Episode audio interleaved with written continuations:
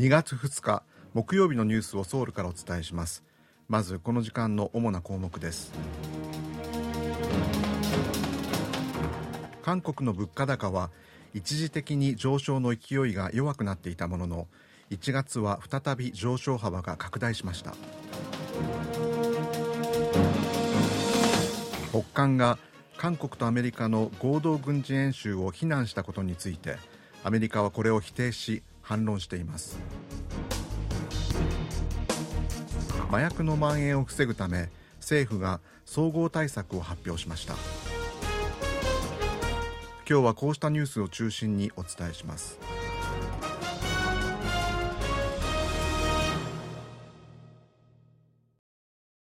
電気やガス料金の値上げと寒波による暖房費の高騰を受け先月の消費者物価指数は5.2%上昇し3ヶ月ぶりに上昇幅が拡大しました。統計庁が2日発表した1月の消費者物価動向によりますと先月の消費者物価指数は前の年の同じ月に比べて5.2%上昇しました。物価上昇率は去年10月から緩やかに縮小していましたが先月は前の月より0.2ポイント上昇し3ヶ月ぶりに上昇幅が拡大しました。物価上昇率はこの9ヶ月間5%以上の水準が続いています。品目別には電気、ガス、水道が28.3%値上がりし統計を取り始めた2010年以降最も高くなりました。加工食品は先月と同じ10.3%の上昇で2009年4月以降最も高い水準となっています。農畜水産物は1.1%の上昇にとどまりましたが寒波などの影響で野菜の価格は5.5%上昇しました。統計庁は先月0.2ポイント上がった物価上昇率のうち0.17ポイントは電気・ガス・水道によるものだと説明しています。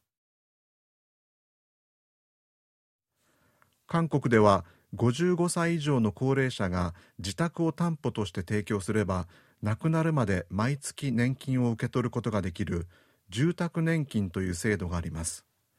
住宅価格の大幅な下落が続いている中去年住宅年金の新規加入件数がこれまでで最も多かったことが分かりました。住宅金融公社が国会に提出した資料によりますと去年の住宅年金の新規加入件数はおととしと比べて34.9%増え1万4580件だったということです。住宅年金の受取額は加入時に評価する住宅価格に基づいて算定されます。相次ぐ利上げの影響で住宅価格が下落しているため対象者が駆け込みで年金に加入したものとみられます。去年までの受け取り額は全国平均で月額115万6000ウォンでした。住宅金融公社によりますと金利の上昇と住宅価格の下落が続くと予想されることから今年3月からの新規加入者は毎月の受け取り額が平均1.8%ほど減るということです。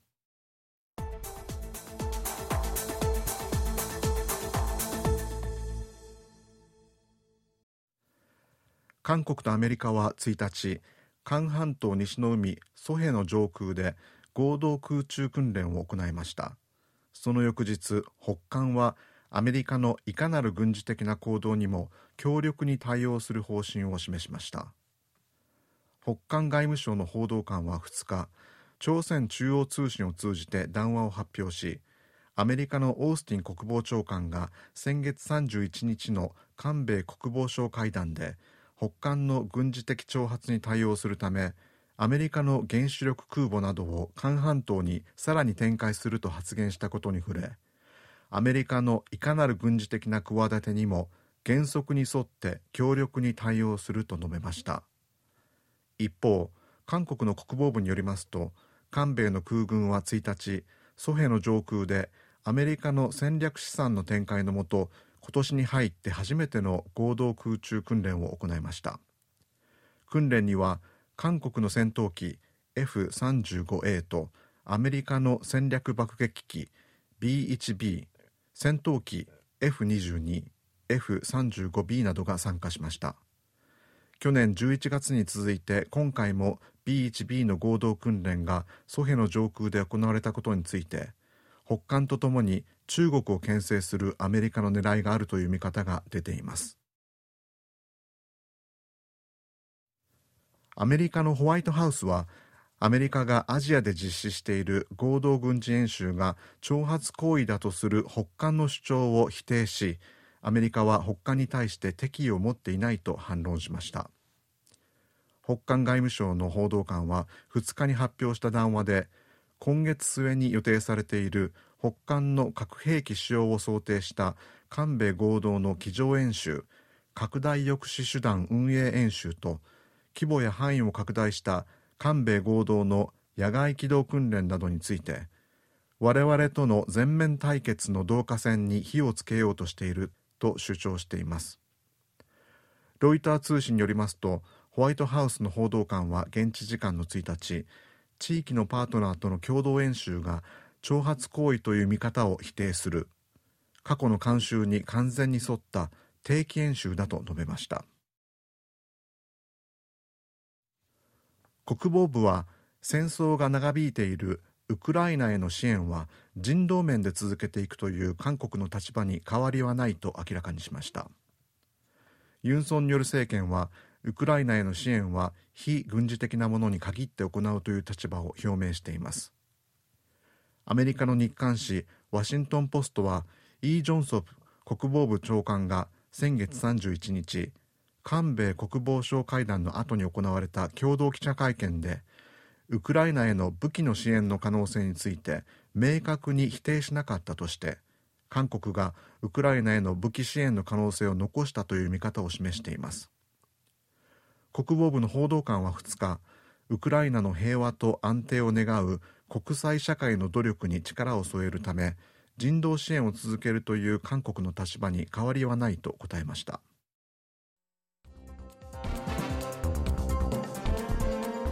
こちらは韓国ソウルからお送りしているラジオ国際放送 KBS ワールドラジオです。去年韓国で摘発された麻薬は合計624キロ額にして600億ウォン相当に上り政府は麻薬撲滅のための総合対策を打ち出しました。新型コロナの水際対策により海外からの持ち込みが難しくなり麻薬の流通ルートは国際郵便などの非対面方式に変わっているということです。ただ最近は海外旅行の再開に伴い麻薬の密輸が増えていて持ち込む人及び使用する人ともに20代と30代が中心で外国人労働者も多いということです。人口10万人あたり麻薬犯罪を犯した人の数が年間20人以下の場合麻薬に対してクリーンな国とされていて韓国では麻薬正常国と呼んでいます。関税庁のユン・テシク町長は韓国は8年前に麻薬正常国の地位を失い今や消費国となっている。今年を麻薬との戦いの元年とするとして総合対策を打ち出しました。まず主な税関に麻薬担当組織を設け広域捜査システムを構築するほか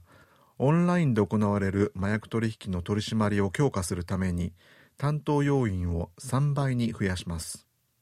また麻薬摘発のための高性能な設備45台を追加で導入し麻薬の取引に関して通報した人への奨励金も最大で3億ウォンに引き上げる方針です。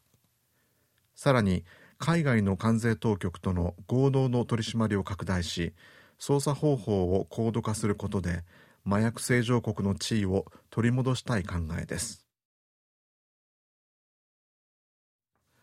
新型コロナの影響で休業となっていたソウルカンナム郡サムソンドンの都心空港ターミナルが開業から33年で廃業となりました。カンナムの都心空港ターミナルは1990年にオープンし大韓航空など航空会社の事前搭乗手続きなどを行ってきましたが新型コロナの影響で2020年4月から休業となっていました。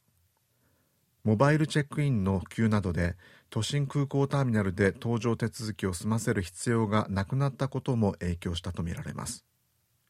ソウル駅の都心空港ターミナルは現在も運営中です。以上原秀氏がお伝えしました。